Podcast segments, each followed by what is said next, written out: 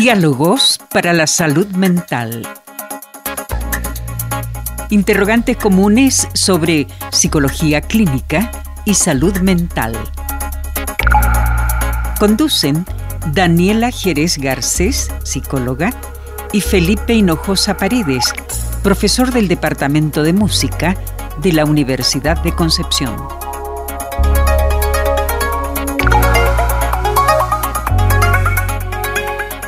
Muy bienvenidas y bienvenidos a otro capítulo más de Diálogos para la Salud Mental.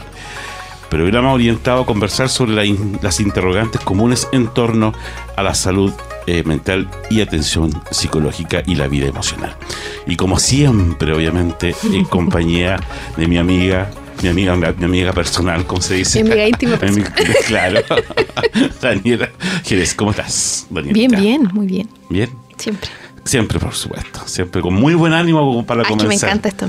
Sí, hace muy entretenido y hoy he aprendido, pero un montón con eh, nuestro, nuestro programa. Oye, hoy día vamos a, revisar una parte de uno de los pilares en realidad de lo que es la salud mental. Daniela y hemos estado conversando un poco fuera de micrófono, que en realidad hemos visto una parte, pero realmente muy pequeña en estos. ¿Cuántos programas llevamos ya?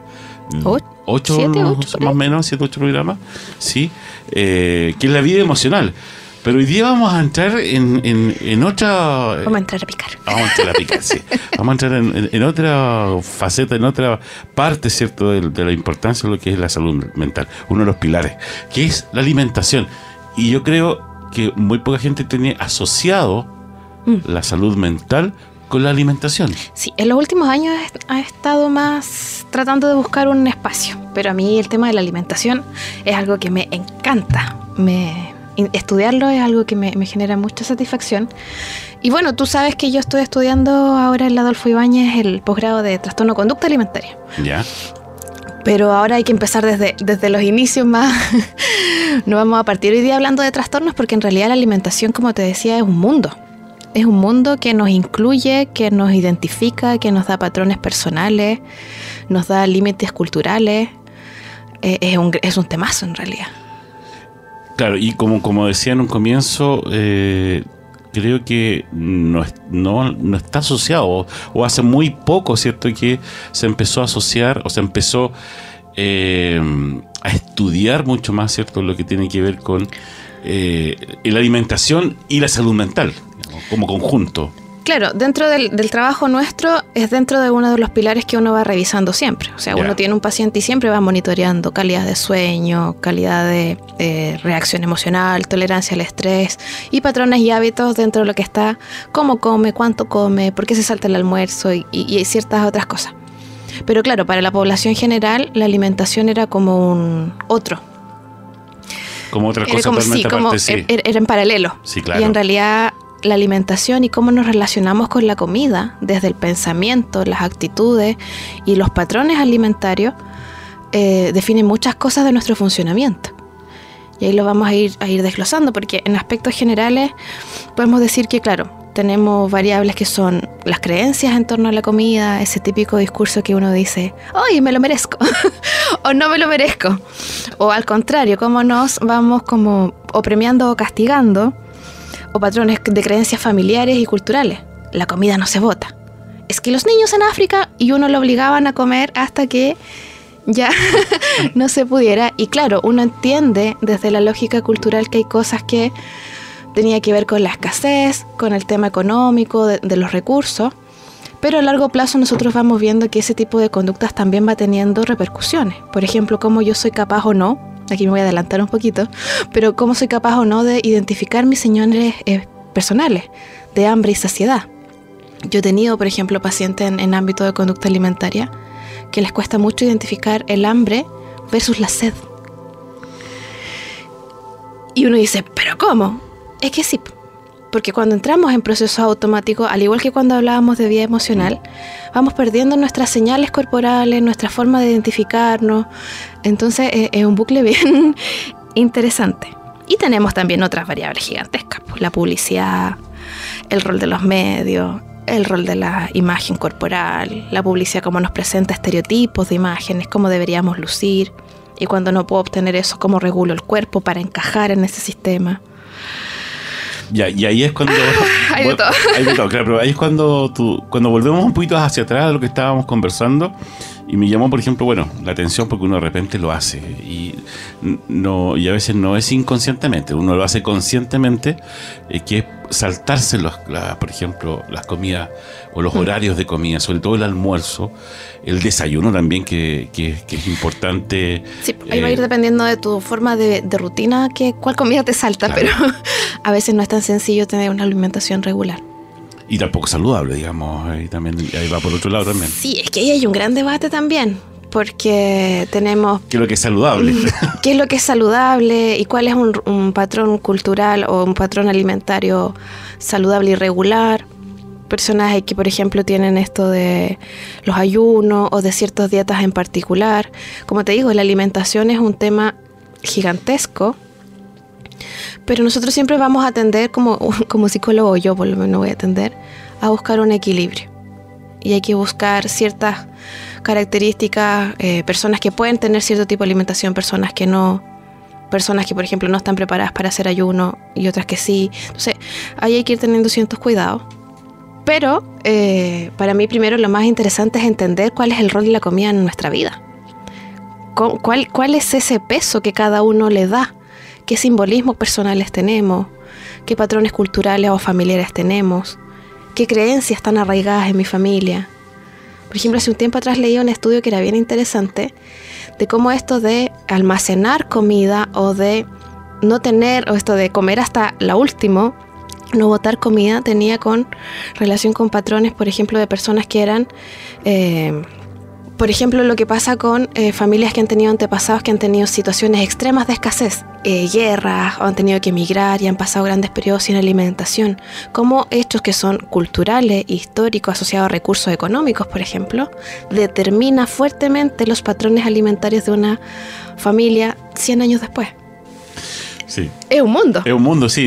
Yo, yo, debo reconocer que de alguna forma me inculcaron eso de que yo no puedo dejar, por ejemplo, comida en el plato a, mí no me gusta tampoco, mm. pero fue porque obviamente eh, te tienes que comer toda la comida porque hay niños que no tienen, qué sé yo, eh, esto para comer y tú la estás desperdiciando. Eso, eso fue como que siempre se me inculcaron eso cuando chico y me acostumbré a no dejar comida en el plato. Es decir, no, no, no, no, es que... coma todo, sino no, que... No me como los platos ajenos. no, no. Pero... Eh, eh, sí, digamos, trato de no dejar comida en el plato. Y, no me gusta cuando de repente se deja comida por justamente por el asunto del votar. Claro, porque si tú ahí lo, miras, como, o como lo hago yo en realidad en la consulta, ¿cómo empezamos a ver que algo que es un hábito mm. tiene un simbolismo o una creencia personal que me lleva a la culpa? Yo no soy bueno si dejo esta comida. Claro. Ahora el equilibrio ahí es, dejo la comida, o me obligo a comer cuando yo ya corporalmente siento que estoy satisfecho? ¿Cuál es el costo que quiero pagar? ¿Y qué es lo que estoy, eh, al que estoy forzando mi cuerpo también? Claro. Porque si tú comes, te estás forzando cuando ya no tienes hambre. Entonces probablemente la posibilidad de que la próxima comida vayas corriendo de a poquito ese umbral de saciedad también es posible. Y ahí, bueno, ahí vamos a tener variables hormonales y otras cosas, pero en definitiva, cómo vamos corriendo el límite. Sí, eso, eso es verdad, es uno, eh, depende de uno en realidad. Eh. Me acuerdo de, del ejercicio este de que quería dejar un poco el, el, tomar el té o el café con endulzante, por ejemplo, porque yo no, no, no, consumo azúcar. ¿Mm? Entonces, después me dijeron, ¿sabes qué? Trata una semana eh, de dejar de usar el endulzante y te vas a dar cuenta que después ya no lo vas a necesitar. Dicho y hecho. Una semana sin tomar el té con, con endulzante y ya no tengo la necesidad de usar endulzante, eh, eh, ya sea en el té o en el, en el café. Sí, es que por eso te digo, ahora también vamos mezclándonos con, muchas otras cosas. Por ejemplo, para mí es, es brutal el rol de la publicidad. O sea, yo he trabajado con pacientes adolescentes o, o el rango de los 20 y es súper complejo sacar o, tratar de flexibilizar esos estándares. Como que hice mi, mi, conexión mental fue con el tema de la culpa, pero por ejemplo ese afán que es propio de la edad, de encajar, de ser parte de, de cumplir ciertos estereotipos que llevan a una persona, por ejemplo, de 20 años a dejar de comer por alterar el cuerpo o por lograr el cuerpo que se supone que los medios me dicen que yo debería tener. Claro. Estándares de belleza que a veces son eh, excesivos. Por ejemplo, esto mismo que ahora venía el otro día, también estaba leyendo un artículo de eso de eh, los patrones de mm, modelos creados por inteligencia artificial. ¿Cuál va a ser el impacto de eso en los chicos que están siendo ahora adolescentes? 12, 13, 14 años, que en 5 años vamos a tener otros estándares, cuerpos que no podemos tener. Y cómo vamos aceptando también que el cuerpo va cambiando con la edad y que el cuerpo es una parte de mí, no es un estándar, no, no, no tiene que cumplir expectativas externas, tiene que ser funcional para la vida que yo quiero. Entonces, como te digo, ahí, ahí se van mezclando muchas cosas y que en el momento, al fin y al cabo, es una experiencia dolorosa, porque llevar a tu cuerpo a un estándar que no es, duele. Ir a un cumpleaños y que te gusten los dulces y no comer porque tu cabeza te está diciendo que tienes que controlar tu cuerpo, duele, te quita interacción social, te genera temor al siguiente cumpleaños, te vas a empezar a restringir de salir con tus amigos. Te fijas, es toda una espiral. Entonces tenemos que empezar a, a, ver todas las partecitas que tienen que ver con la alimentación y, y el cuerpo. Y las emociones que, que, te produce la alimentación, ya que hablaste de los dulces, mm. por ejemplo, de los pasteles. Pero eso lo vamos a dejar para la vuelta de, okay. de la música. Eh, vamos a quedar con, con, ese tema. Y sé que vamos a ir a escuchar eh, una, una, agrupación eh, que ya, digamos, bueno de mucho éxito a nivel mundial, que es eh, UB40 o V40 también. Y vamos a escuchar la canción Red, Red Wine.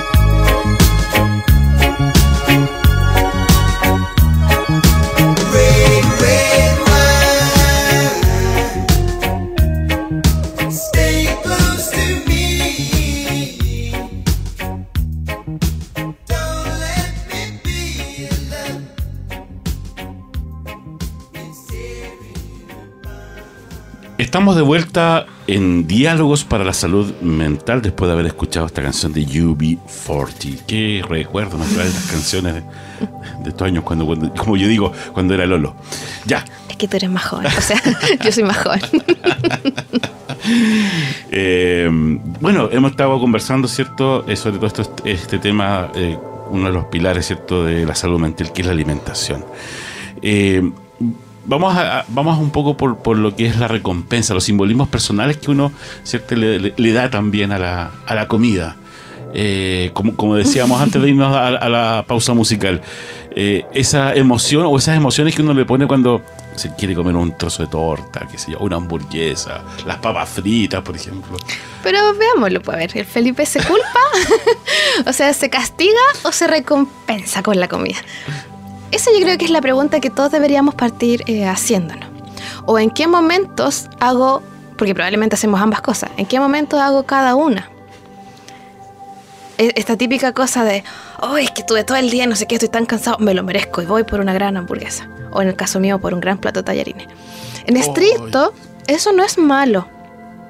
Porque en psicología, acuérdate, nada es bueno ni malo, sino que en qué punto yo lo hago consciente. Porque, por ejemplo, este, este capítulo lo estamos haciendo de, de muy general, pero viene otro que vamos a ver más bien de trastornos de conducta alimentaria, es decir, cuando ciertos patrones se rigidizan a tal nivel que configuran trastornos de salud mental. Y ahí vamos, podemos anticipar un poquito que los trastornos de conducta alimentaria tienen un alto rasgo de mortalidad. Son una enfermedad grave, compleja y cara de, de sobrellevar. Como a nivel terapéutico son, son procesos complejos y, y costosos. Pero como, volviendo, eh, ¿cómo, ¿cómo es mi relación con la comida? Yo creo que esa es la primera pregunta para empezar a ver esto. Yo tiendo a castigarme, tiendo a restringirme, trato o de controlar mi cuerpo, o al contrario, me premio cada vez que eh, hago algo bueno o me siento bien y compro comida en exceso o compro un cierto tipo de alimentos. ¿Cuál es mi flexibilidad alimentaria? Antes, por ejemplo, esta, esta dicotomía de lo saludable versus lo chatarra. En estricto, las comidas es comida. Va a depender de cómo yo equilibro. Eso mismo, estaba pensando justamente en el equilibrio, sí, sí. Porque en estricto comerse un pastel es súper rico. A mí me encantan las hamburguesas. Me debo comer una cada, no sé, una vez a la semana, cada dos semanas. Pero te fijas, no, no es, no, la comida en sí misma no es mala. Aquí lo que siempre que eh, yo insto es a aumentar el nivel de conciencia. Así como lo veíamos en vía emocional, ¿por qué siento esto? ¿De dónde viene esta emoción? ¿Qué me está queriendo decir? Hacer lo mismo con la comida. ¿Por qué estoy comiendo esto? ¿Porque mi trabajo no me lo permite? ¿Porque en realidad no me gusta otra cosa? porque me estoy premiando, porque me estoy castigando. ¿Cuál es esa relación personal? ¿De dónde viene? Ver cómo come mi familia, cómo consume, qué me educaron. Eso mismo, eso mismo iba a preguntarle Eso. un poco lo corto de la educación también, ya, ya sea de los padres o ya sea también del, del sistema educacional, ¿cierto? Que eh, desde un tiempo a esta parte ha privilegiado también el hecho del consumo más sano dentro de los colegios, sobre todo, ¿cierto? Eh, La restricción en vender el completo, de vender las papas fritas. eh, Claro, el incremento de verduras y frutas en claro. la alimentación, Sí. frutos secos, cereales. Cómo vamos flexibilizando ese tipo de cosas también es importante. Y en las generaciones que vienen va a ser mucho más importante. No, no tengo números exactos en mi cabeza, pero los índices de obesidad en el país están subiendo de manera estrepitosa. Y eso tiene alteraciones no solo en el peso, sino que vamos a tener problemas de movilidad, de comorbilidades, de relación corporal. También la obesidad, por ejemplo, tiene aspectos psicológicos. Entonces, la alimentación, como te decía al inicio, es un pilar de la salud y también es un pilar de la salud mental. No es algo accesorio, algo que podamos pasar de lado y decir, no, es que el psicólogo ve solo emociones, estrés y ansiedad. No, no es tan así. Bueno, son cosas que, han ido apareciendo obviamente por la necesidad de que de, de, de estos trastornos que también eh, nacen a- a raíz de a veces la, la mala alimentación. Pero porque uno también tiene hábitos que nos, no, no corresponden. Y ahí uno tiene que empezar a arreglar Empezar a un mirar. poco, a mirar, o sea, cómo estoy yo con respecto a la alimentación. Sí, ahí, lo, ahí como que si hacemos la bajada, eso lo llamaríamos como aspectos más bien psicológicos. Mm. Es decir, cómo por ejemplo yo manejo el estrés. ¿Yo manejo el estrés con comida o no? cuáles son mis rutinas. Por ejemplo, eh, uno empieza a recomendar esto de cuando te sientes a comer, come. No te sientes a comer con el computador al lado. No te sientes a comer con WhatsApp al lado. ¿Por qué? Porque voy perdiendo conciencia y voy comiendo de manera automática. Y por lo tanto también se van alterando las señales de saciedad y cómo. Y eh, también hablando del estrés, así como, ¿cuándo lo manejo? ¿Cómo no lo manejo? Y bueno, obviamente lo que es el disfrute, digamos, de la comida también, porque de alguna forma uno tiene sensaciones al momento de... Claro, y la vas perdiendo. Pero claro, es decir, eh, de repente me mira un poco raro porque a mí me encanta, por ejemplo, y soy feliz con un chocolate lo más amargo posible. Cacao 90. Me encanta, sí, pero me encanta. Pero hay otras personas que obviamente, pero ¿cómo te puede gustar esto amargo si es desagradable? A mí me gusta. Y me produce placer el comer un chocolate amargo. Ya, pues ahí lo importante es comerlo, disfrutarlo y estar centrado en eso. Claro. Con conciencia corporal y mental completa. Esto lo hago yo por mí porque me gusta. Eh, Eso tendría que ver dentro como de los patrones psicológicos personales. Lo que el concepto que ahora se está como manejando que es el tema del hambre emocional. Es decir, cuando el hambre, por ejemplo, o, o, el comer, el acto de comer, viene a consolarme o a distraerme de otra acción o de otro evento, por ejemplo, aversivo. Preguntarme, ¿estoy comiendo de hambre o de pena? ¿Estoy comiendo de hambre o de frustración? ¿Estoy comiendo de hambre o de aburrimiento? Bien interesante, eh, sobre todo eh, los medios, como tú lo decías al comienzo del programa, se han encargado un poco de, de educarnos en ese sentido. Es decir, si estás con pena, el, el, el atracón, ¿cierto? Del el pote de helado o el qué sé yo, o las papas fritas, eh, ¿para qué? Para pasar la pena, o, o, o el alcohol también, ¿ya? Eh, y eso ha sido, digamos, históricamente de que los medios, sobre todo las películas, como digo, nos muestran que uno de, debería eh, pasar esas emociones, digamos, comiendo. comiendo. Los comerciales no, de Tritón. Y no, y no poco, claro, y no poco. Claro. Por eso te digo, es que eh, el hambre emocional es un, concepto que se está manejando hace un par de años. Existe la discusión si se va a volver académico o no, pero en estricto refiere a esto, de cuando yo necesito distraerme de la emoción que está a la base o del malestar interno que está a la base y me distraigo con comida. Personas que me dicen, es que yo como de ansiedad. Sí, podría ser. Habría que ver también qué es lo que está pasando por debajo, es decir, qué ocasionó la ansiedad. Pero identificar por qué la comida es un objetivo en sí mismo o es un objetivo que está supliendo otra cosa o está encubriendo otra cosa. Y ahí vamos viendo cuánto de ese patrón se va rigidizando o no. Bastante interesante el tema, Daniela, y lamentablemente, bueno, por el tiempo tenemos que ya empezar a despedir el programa de este capítulo, pero sin antes eh, recordarle a nuestros auditores que eh, este programa tiene una continuidad, va a tener una continuación, sí o sí. Donde, sí, o sí, donde obviamente vamos a entrar ya en un tema un poquitito más complicado, ¿cierto? Mm. Eh, sobre todo tuviste unos datos delante bien alarmantes y que sí. eh, a veces no se conversa mucho ni los medios salen este tipo de cosas.